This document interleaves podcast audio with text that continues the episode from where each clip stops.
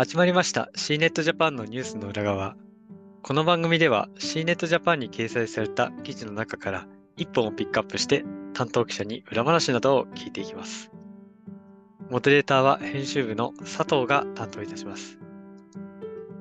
今週は編集部の小口さんとともにお届けいたします。まずは、えー、ご挨拶をお願いいたします。はい、C ネットジャパン編集部の小口と申します。よろしくお願いします。はい。えっ、ー、と、まあ、今回ですけども、まあ、先週、あの、まあ、いろいろ話題があった中で、まあ、これはもういろいろな方が関心を集めたであろう出来事があったんですけども、まあ、全銀ネットの障害ですね、ま、銀行のネットワークに関わる障害が起きて、ま、かなりあの話題性高かったと思うんですけども、ま、小口さんにあの改めてですね、あのこの、えー、全銀ネットの障害について、ま、どういったことが起きたのかというところを説明していただけますか？はい、えーとですね、先週のですね、10日から、えー、発生した障害にはなるんですけど、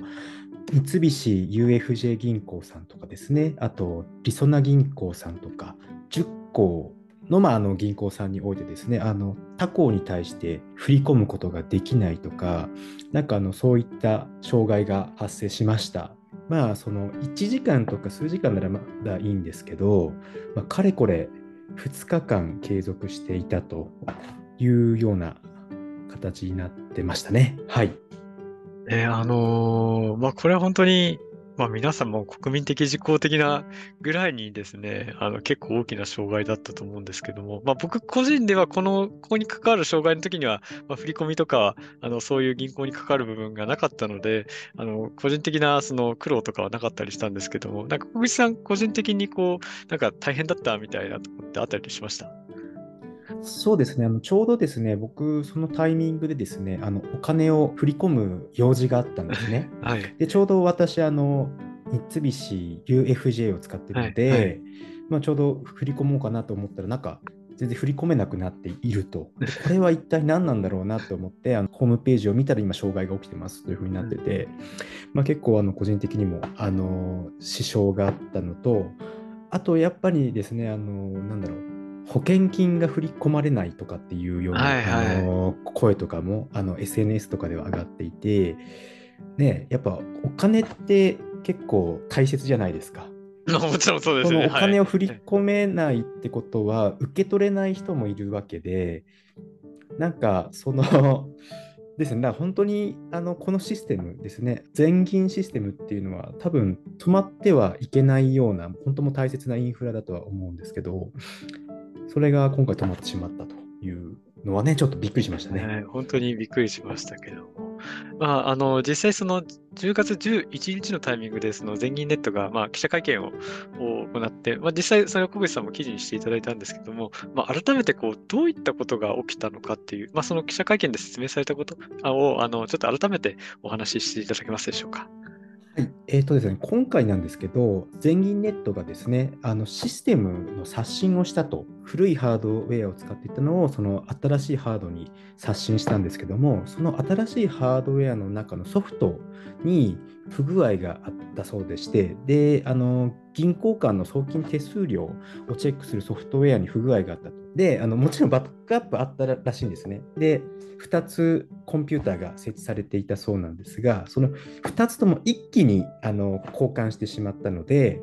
あのソフトウェア不具合が2つのコンピューターで発生してしまったので、お互いを保管することができなくて、結局障害が起きてしまったという感じですね。はい、ありがとうございます。まあ、実際ですね、その、まあ、会見のその様子を見てて、小口さん、こう個人的にこんなことを感じた、どんなことを感じたみたいなものあったりしますか？そうですね、まあ、そのシステム回収で、まあ、あのね、不具合が発生するっていうのは、まあ仕方ないことだとは思うんですけど、それをなんか、防ぐプロセスっていうのが、ちょっと素人目にもですね、ちゃんとしてないなっていうのを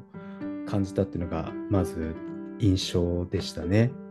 あとですね、あのなんだろう、まあ、その当時です、その記者会見やってた当時ですもですね、あのまだ復旧するかしないかがわからないみたいな、うんうん、そういう瀬戸際でですね、あの担当者もですね、じゃあ結局この障害はいつ復旧するんだっていうふうに聞かれてですねおそらく明日の朝には復旧するんじゃないかみたいなすごいふわっとした回答をしていたので、まあそれはもちろん仕方ないところだとは思うんですけどもその障害発生して2日目なので、うん、あの2日目でそんなふわっとした回答でしかもあの銀行間のシステムなので、うん、もうちょっとしっかりと してほしいなって思った反面ですね。あの復旧作業ですね。もう深夜から早朝にかけて行われていたんですね、うん、なのでそこの復復旧作業に携われた方々はめちゃくちゃ大変だったんだろうなと。もうあの夜通しでですね多分作業されていたんだとは思うんですけど。はい。ですね。もう素人目に見てもあ大変だろうなっていうのが 本当になんか伝わる部分が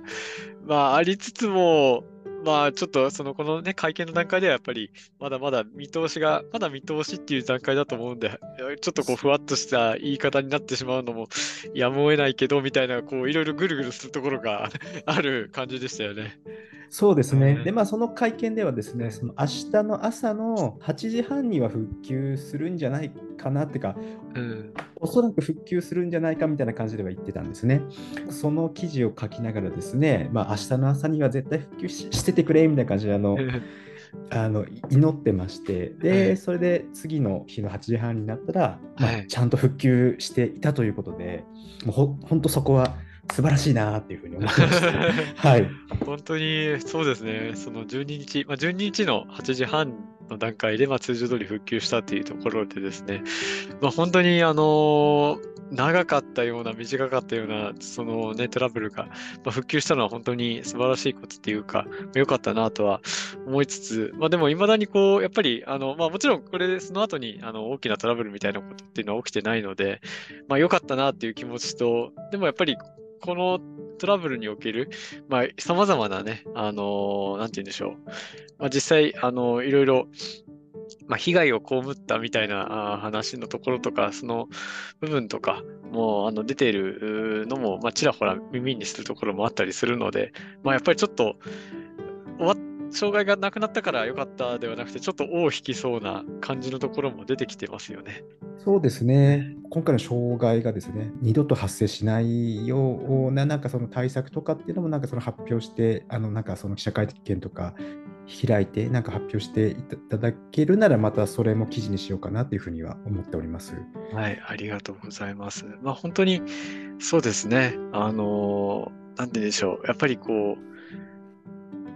まあ、いろいろ、もちろん絶対トラブルが起きないっていうのは